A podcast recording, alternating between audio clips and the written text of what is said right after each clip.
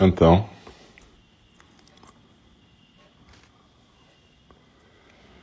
boa noite.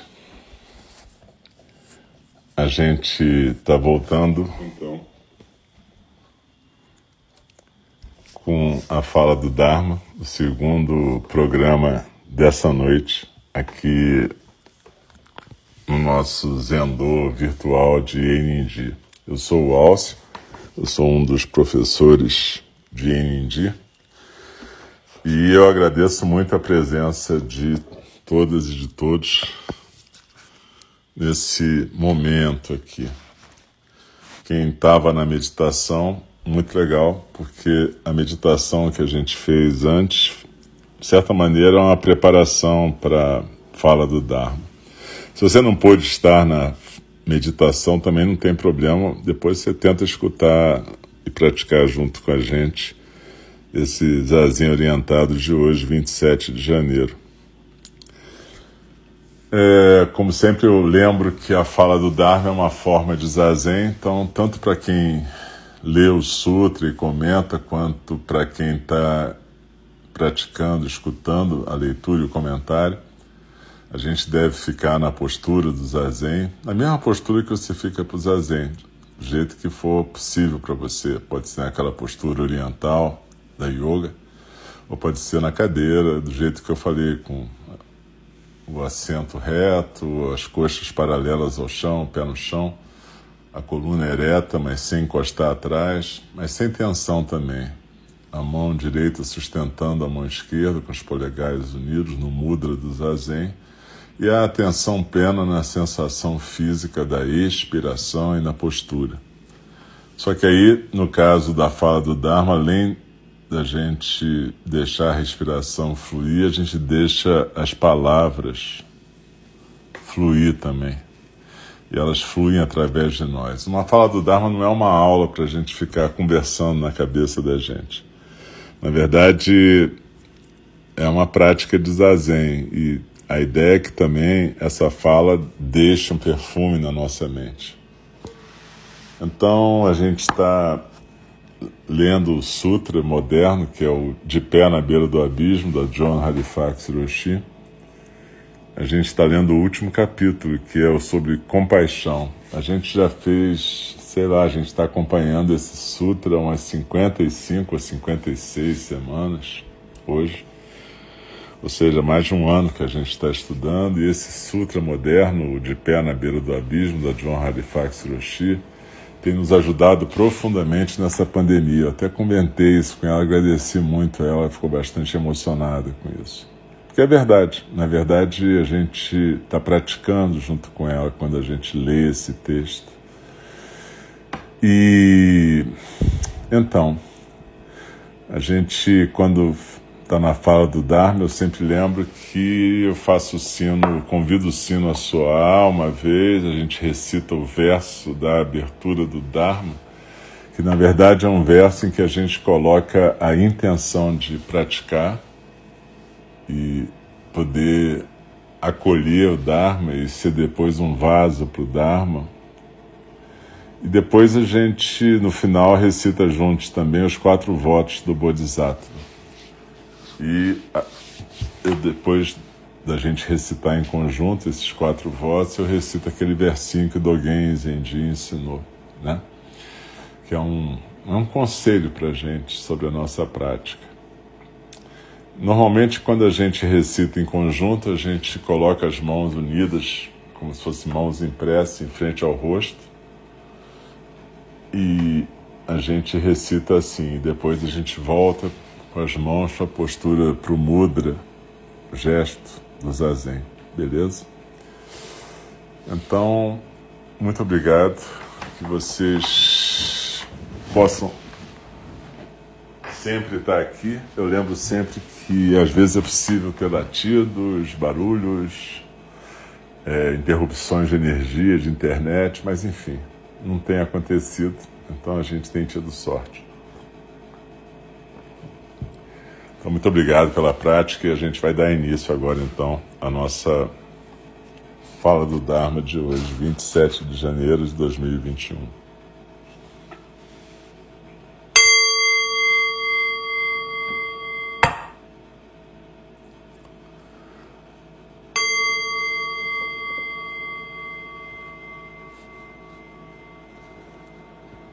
O Dharma incomparavelmente profundo e precioso, é raramente encontrado, mesmo em milhões e milhões de eras.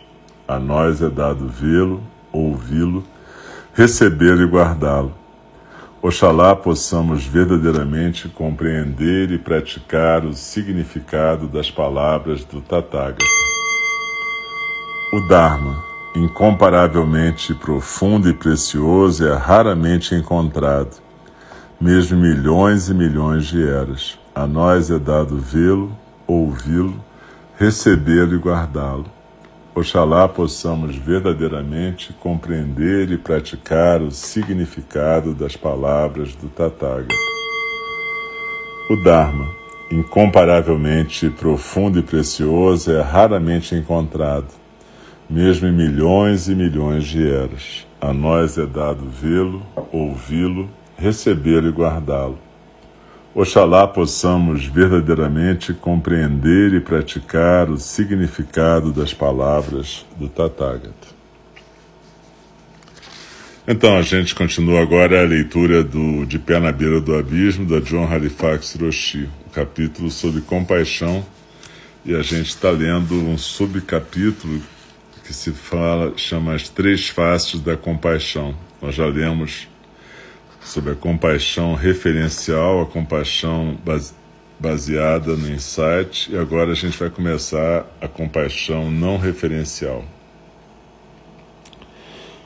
Soseki também sugere que existe uma terceira forma de compaixão que não tem preconceitos. A gente chama essa forma de compaixão não referencial isto é, compaixão sem um objeto.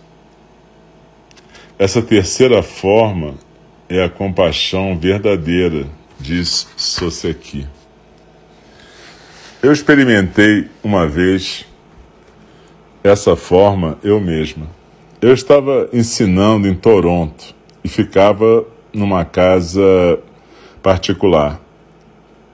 Saindo do chuveiro, eu escorreguei no chão molhado e caí. E aí esfacelei a cabeça do fêmur e o trocânter. Esfacelei o fêmur e o trocânter. Eu sabia que realmente tinha acontecido uma coisa bem ruim, porque eu olhei e vi o ângulo em que a minha perna tinha ficado no chão. Alguns, algumas poucas batidas de coração mais tarde, eu fui capturada por uma dor terrível, como se algo me amassasse a perna terrivelmente. Sendo uma boa sulista, é, vocês lembram que John nasceu no sul dos Estados Unidos. Sendo uma boa sulista, educadamente eu chamei socorro. Será que alguém pode me ajudar? Entre aspas. Minha voz estava fininha, bem baixa, e eu nem quase não conseguia respirar. Dentro de minutos, o meu eh, anfitrião, Andrew, chegou de uma maneira muito delicada, abraçou as minhas costas, onde eu estava sentada no chão, e gritou para sua esposa chamar uma ambulância. Eu não podia me mover e nem podia quase falar, mas Andrew sabia o que fazer. Como uma árvore, ele deu apoio à minha espinha e permaneceu perfeitamente quieto, de forma que eu conseguia de vez em quando entrar nos intervalos entre aqueles pulsos excruciantes de dor. Quando os primeiros paramédicos chegaram, um deles, um jovem, entrou no banheiro e anunciou que eles iam me colocar um, um tipo de, de maca suspensa. Tem um nome em português que eu não estou lembrando. Em inglês é gurney. Mas é um tipo de maca que tem um, um sistema mecânico para suspender uma pessoa e ela ficar é, pendurada ali. Minha mente e meu corpo tremeram com as palavras dele. Eu já estava à beira de desmaiar e podia sentir a minha pressão sanguínea caindo por causa da intensidade da dor. Eu olhei o jovem paramédico di, direto nos olhos e disse, aspas, antes de você me mover, eu preciso de alguma coisa para controlar a dor. Fecha aspas. O paramédico me disse, numa voz monótona, que ele não tinha licença para administrar morfina. Abre aspas, eu falei, então arrume alguém que tenha. Fecha aspas. Eu não estava brincando. Ele usou o seu telefone para mandar vir um paramédico licenciado para administrar morfina. Dez minutos, dez longos minutos depois, um paramédico mais velho chegou. Ele se ajoelhou do meu lado e mediu a minha pressão sanguínea, que estava bem baixa agora. Ele balançou a cabeça e, com uma seringa, ele tirou o líquido transparente de uma pequena ampola. Ele esticou meu braço, mas minhas veias tinham colapsado por causa do choque. E aquela agulha não conseguia chegar em nenhum lugar. Ele tentou o outro braço, depois cada um dos meus pulsos. E então não sempre, nem me lembro mais de onde mais que ele tentou. Eu só lembro que eu notava o suor escorrendo pelo seu rosto, à medida que ele tentava me ajudar. A sua boca entreaberta e a pele contraída em volta dos olhos. O paramédico, jovem, estava de pé encostado na parede do banheiro, parecendo pálido. Os seus olhos estavam revirando como se ele fosse desmaiar. Ele parecia bastante perturbado de me ver sendo perfurada por aquela agulha inutilmente seis vezes. Meu coração se abriu para o rapaz. E nesse momento minhas veias também se abriram. E o sangue circulou. A agulha entrou e eu consegui sentir um alívio suficiente para poder ser movida. À medida que os paramédicos carregavam o, gurney descendo pela longa escada, meu corpo, colocado num ângulo meio perigoso, escorregou algumas polegadas e de novo se contraiu como se tivesse congelado. Finalmente eu estava numa ambulância e a gente estava correndo pelas ruas de Toronto em direção ao hospital, com a sirene tocando. Era sexta-feira 13 e uma lua cheia em junho. O paramédico mais velho ficou inclinado perto de mim e eu senti que alguma coisa estava pesando no coração dele. Sem pensar, eu toquei no joelho dele e perguntei se estava tudo bem. Era uma pergunta estranha para eu ficar fazendo naquele momento, naquela circunstância. Mas ela pergunta veio de lugar algum, não sei de onde que veio, aquele tipo de lugar algum que vem e acontece na meditação profunda aquele lugar algum que está presente quando a dor já fez com que o si mesmo desaparecesse. Seus olhos ficaram úmidos e ele falou numa voz meramente audível. Abre aspas. Minha esposa está morrendo de câncer de mama. Fecha aspas. Nesse momento, nada existia, mas apenas esse humano sofrendo do meu lado. E o inexplicável calor que eu senti no meu corpo, no meu coração e na atmosfera entre nós. Naquele momento, minha dor se dissolveu completamente. Eu olhei nos olhos dele, eles estavam molhados e vulneráveis. Escrevendo isso aqui, eu lembro das palavras da compositora Lucinda Williams, abre aspas. Tenha compaixão por todo mundo que você encontrar, porque você não sabe que guerras estão acontecendo nessa pessoa, lá onde o espírito encontra os ossos. Fecha aspas. Então, na ambulância, eu não tinha nenhuma ideia. E esse é exatamente o ponto. Na sala de emergência, fui colocada, me colocaram um, um, uma morfina correndo, gota a gota.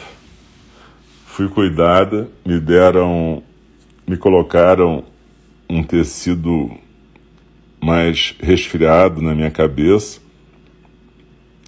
e fui colocada num lugar para esperar o resto do atendimento.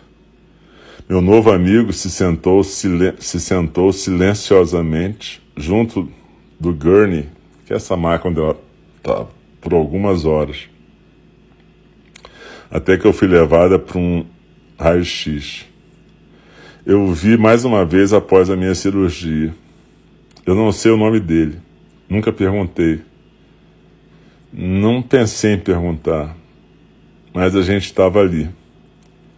Ele tinha ficado do lado do meu, do meu barco e eu tinha ficado do lado do barco dele.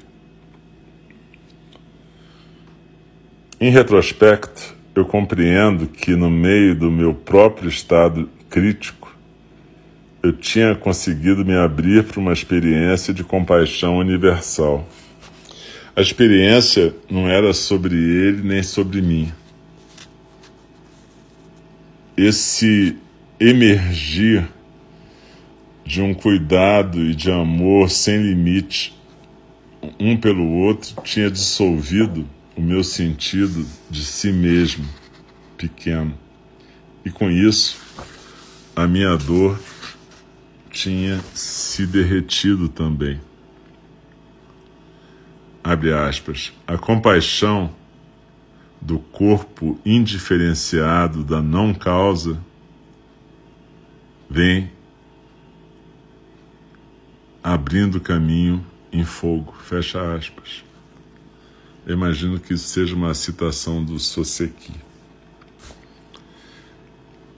Ao longo dos anos, quando eu compartilhei a história dessa queda, que eu tive no banheiro em Toronto, dúzias de pessoas responderam que tinham tido histórias semelhantes nas quais o seu próprio sofrimento tinha terminado espontaneamente quando eles sentiram uma compaixão sem limites por outra pessoa, outro ser. Que tipo de compaixão era esse? Não era premeditado ou intencional. Ela surgiu dos meus ossos, mesmo quebrados e me deu alívio, um alívio surpreendente. Eu acredito que tocou também o paramédico. Durante uma recente visita com meu velho amigo Ram Das, ele já faleceu, faleceu ano passado, antes dela publicar, depois dela publicar o livro, né? Nós estávamos conversando sobre compaixão. Ele me lembrou das palavras do Ramayana, o épico hindu. Ram, ou Rama, que é Deus, pergunta a Hanuman, o Deus macaco, que corporifica o serviço altruísta. Abre aspas. Quem é você, macaco? Fecha aspas. Hanuman responde, abre aspas. Quando eu não sei quem eu sou, eu lhe sirvo. Quando eu sei quem eu sou, eu sou você. Fecha aspas. Meu velho amigo e eu sorrimos um para o outro. Essa não é a experiência mais profunda de compaixão?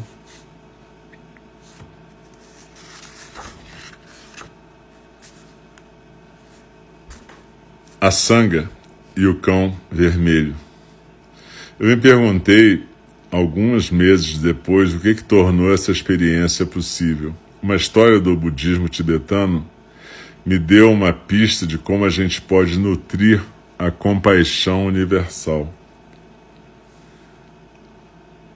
o yogi do, do século IV, a Sangha, gastou, eh, passou muitos anos meditando numa caverna. Ele meditava focalizando Maitreya, o Buda do cuidado amoroso, esperando receber uma visão e o ensinamento de Maitreya. Apesar de a Sangha praticar ano após ano, Maitreya nunca apareceu. Um dia, após 12 anos dessa prática, sentado na caverna, esperando Maitreya aparecer, a Sangha decidiu que ele já tinha tido tempo suficiente desse tipo de coisa na caverna. Com seu bastão nas mãos, ele desceu e saiu do seu eremitério e da, do seu jejum e começou a fazer o seu caminho descendo o, a trilha na montanha. À medida que ele prosseguia pelo caminho estreito, ele viu alguma coisa mais à frente que parecia estar deitada é, transversalmente no caminho da montanha. Chegando mais perto, ele viu um cachorro vermelho, é, deitado, quieto, imóvel, na poeira. Olhando mais de perto, ele viu que as, é, os quadris do cachorro estavam cobertos de feridas bastante feias. E olhando mais perto ainda, ele descobriu que essas feridas estavam cheias de vermes que estavam comendo e fazendo barulho. A sanga imediatamente quis ajudar o cão mas ele também não queria machucar os vermes. A sua compaixão era tão poderosa que ele se ajoelhou e colocou a sua língua para fora, a fim de remover delicadamente os vermes, sem machucá-los. Antes da sua língua tocar a massa de larvas que estavam ali se mexendo loucamente, o cão vermelho se transformou no compassivo Maitreya. Por que será que Maitreya não apareceu para a Sangha na caverna? Eu acho que Maitreya só podia aparecer quando a Sangha tivesse realmente um chamado para agir a serviço de um outro ser. E eu estou certo que os 12 anos de Asanga praticando na caverna não foram gastos em vão apesar de Maitreya não ter aparecido para ele na caverna, pelo menos não numa forma que ele pudesse reconhecer. Porque a abertura do coração e a compaixão de Asanga tinham se tornado profundas e maravilhosas através de seus anos de compromisso e prática dedicados. A prática aqui forneceu o fruto dourado da compaixão sem divisão, da compaixão não referencial. Ainda assim, a sua compaixão precisava de um motivo para ser ativada, e o cão vermelho deu a Sangha a oportunidade de praticar a compaixão tanto com quanto sem objeto. Isso fala ao profundo valor das nossas relações. E também diz que a nossa própria libertação está amarrada à libertação dos outros. Essa história também aponta para o valor de fazer com que a nossa aspiração de beneficiar os outros seja uma parte integral da nossa prática, mesmo que a gente esteja longe daqueles que precisam de ajuda. E isso nos lembra que estar com o sofrimento é um caminho de prática que é energizado por essa profunda aspiração.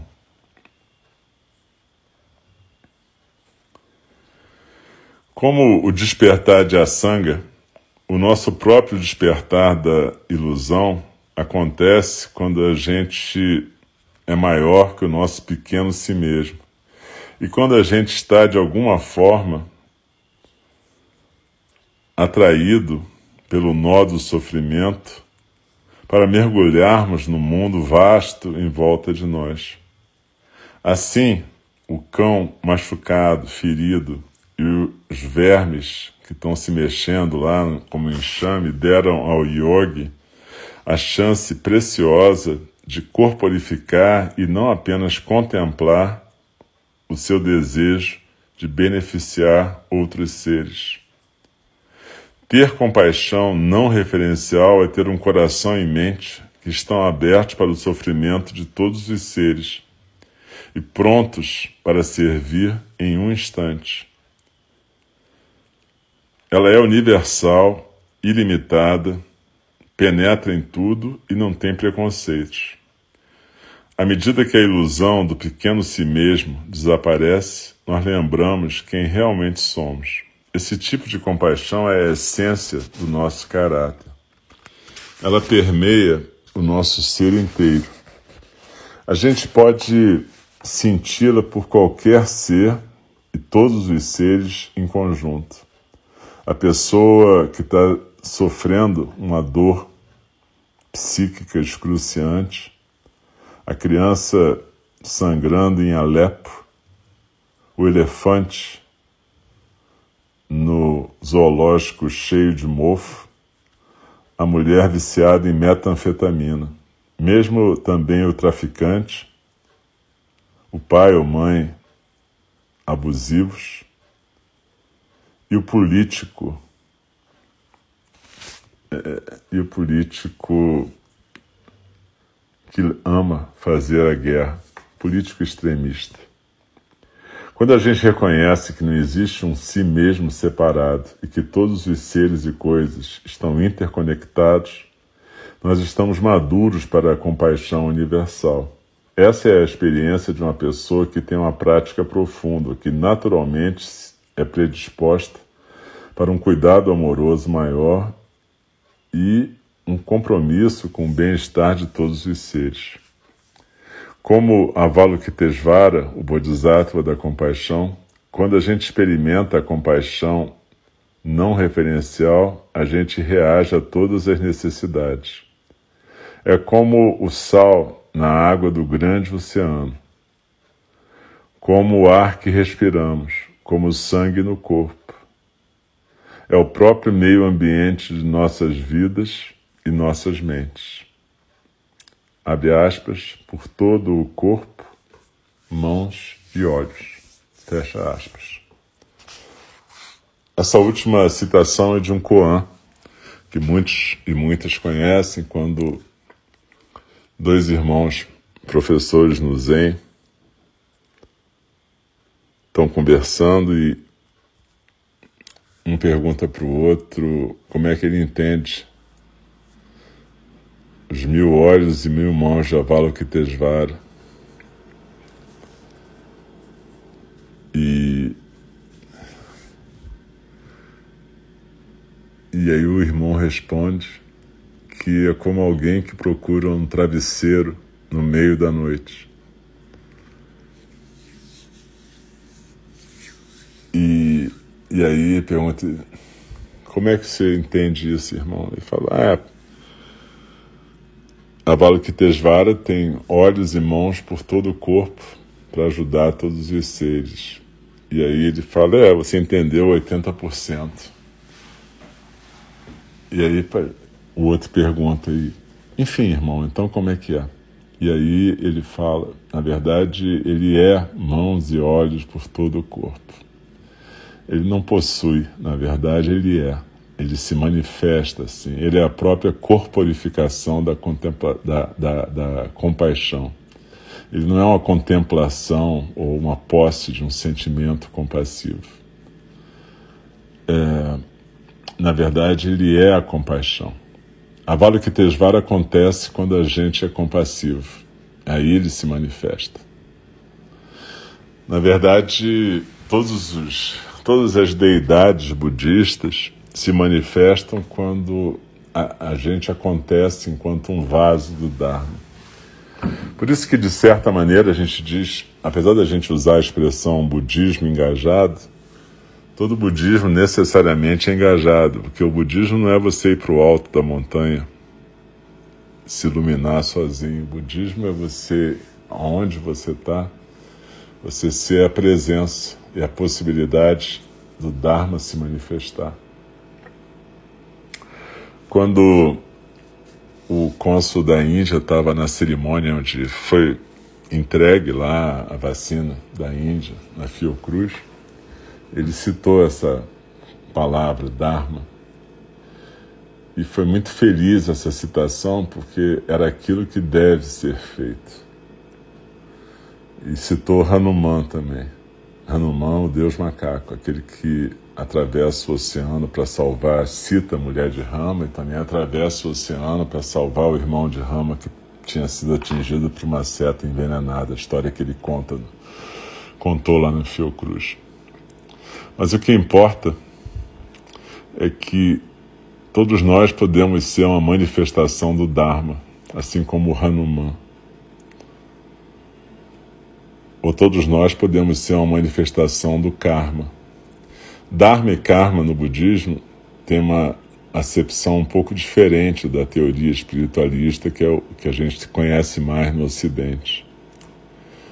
Dharma é a manifestação da realidade, o tal, aquilo que deve ser, aquilo que os taoístas chamam de tal ou dao. É aquilo que é a natureza do universo se manifestando. Karma é quando você fica apegado ao pequeno si mesmo e prefere as ações do pequeno si mesmo às ações do Dharma. Então a gente sempre tem essa escolha. E a gente pode transformar a nossa vida numa manifestação dármica. A Sangha meditou 12 anos para isso. E a gente pode meditar a vida inteira. E às vezes, se a gente ficar esperando que Maitreya, essa corporificação do cuidado amoroso se manifeste diante de nós, talvez ele não apareça nunca, mas ele está aparecendo a cada momento diante de nós. A cada pessoa que nos pede ajuda, a cada pessoa que despreza a nossa ajuda, a cada pessoa que nos provoca e provoca reatividade, a cada pessoa que pode ser uma professora, a cada pessoa que desperta nosso ódio e que, na verdade, é uma professora que está dizendo para a gente algo sobre a diferença entre firmeza e ódio. A diferença entre colocar um limite para quem está fazendo o mal e odiar quem está fazendo o mal. A gente está vivendo momentos de muita treva, mas a gente tem que aprender essa diferença para a gente não se, ser só um outro aspecto da treva. A gente não pode se transformar apenas na versão negativa desse ódio que está mandando aí. Na verdade, a gente pode e tem que ser firme para se contrapor a essa situação da maneira que cada um e cada um de nós pudermos. Mas a gente tem que aprender a fazer isso com compaixão, porque, na verdade, a compaixão manifesta aquilo que nós somos naturalmente. Ela faz a gente poder transcender esse pequeno si mesmo. Por isso que Dogen Zenji dizia que, na verdade, a compaixão vinha do Zazen. Porque na medida que você encontra essa intimidade com o seu centro, você naturalmente vai manifestar a compaixão e o cuidado amoroso. O nome do nosso templo é Templo Zen do Cuidado Amoroso Eterno para a gente lembrar qual é a nossa função qual é o nosso Dharma. Então, que a gente possa lembrar disso sempre, que a gente possa procurar praticar, não para se afastar do mundo, mas para a gente estar presente e cada uma de nós, cada um de nós, dentro da sua capacidade, dentro das suas possibilidades, poder ser um veículo desse cuidado amoroso. Pode ser, eu sempre digo que isso começa em casa, cuidando dos nossos próprios familiares, mas cuidando das plantas, dos cachorros, de todos os seres, sabe? Das pessoas que estão precisando, profissionalmente ou não. Enfim, é, a nossa prática, a gente tem oportunidades de prática todos os dias, como a sanga teve. Às vezes a gente, se a gente deixar fluir o coração, a gente vai ser que nem a sanga. Apesar da gente achar difícil essa coisa de querer lamber os vermes, a gente vai entender o, o simbolismo que tem nessa história. Até aquilo que a gente despreza pode precisar da nossa ajuda. Aquilo que a gente tem nojo, aquilo que a gente acha que é a pior coisa do mundo. Enfim, que as palavras da Joan possam abrir os nossos corações e, de novo, se alguém está escutando essa fala do Dharma e não praticou a meditação antes com a gente, eu sugiro mesmo que pratique, porque vai ajudar a poder lidar com esse capítulo melhor. E na semana que vem a gente vai ver o próximo subcapítulo, que é o subcapítulo 3, dentro do capítulo da compaixão, onde a Joan vai falar das seis perfeições, os seis paramitas, que são essa manifestação da compaixão.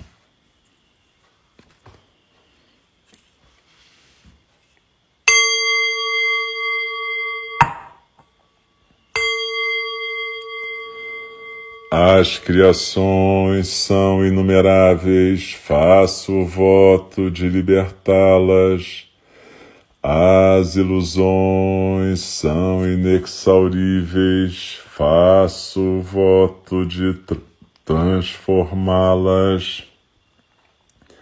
A realidade é ilimitada, faço voto de percebê-la. O caminho do despertar é insuperável, faço o voto de corporificá-lo. As criações são inumeráveis, faço o voto de libertá-las. As ilusões são inexauríveis, faço o voto de transformá-las. A realidade é ilimitada, faço o voto de percebê-la. O caminho do despertar é insuperável, faço o voto de corporificá-lo. As criações são inumeráveis, faço o voto de libertá-las. As ilusões são inexauríveis, faço o voto de transformá-las. A realidade é ilimitada, faço o voto de percebê-la. O caminho do despertar é insuperável, faço o voto de corporificá-lo. Deixe-me respeitosamente lembrá-los: a questão de vida e morte é de importância suprema. O tempo passa e a oportunidade é perdida. Vamos despertar, despertar, preste atenção. Não desperdice a sua vida. E uma reverência para todas e para todos. Muito obrigado por a gente estar junto nessa prática e nesse caminho. Que todos nós possamos cuidar e ser cuidados de uma maneira bacana, decente, ética que todos os seres possam ser libertados de seus sofrimentos e que a gente possa superar essa crise com crescimento, amadurecimento e compaixão. Obrigado, gente. Até a próxima. E lembre que amanhã, quinta, de manhã e de noite, a gente tem prática também em energia virtual. Sexta também, de manhã e de noite, às oito, sempre às oito da manhã e oito da noite. Sábado, nove da manhã, a gente vai ter é, a prática mais voltada para iniciantes. Embora sábado também, esse sábado especificamente, a gente vai ter o Fusatsu, que é a comemoração da lua cheia. A lua cheia é amanhã, né? Mas a gente vai no sábado fazer aquela coisa budista tradicional, deve ser sábado às 11, em que a gente faz um, uma renovação dos nossos votos e depois um conselho, que é um, um momento em que a gente pode falar do coração e ouvir do coração. Depois a gente vai colocar o, o link em alguns lugares, beleza? Uma boa noite, descansem, se cuidem, se protejam. Um abraço, muito obrigado, beijo.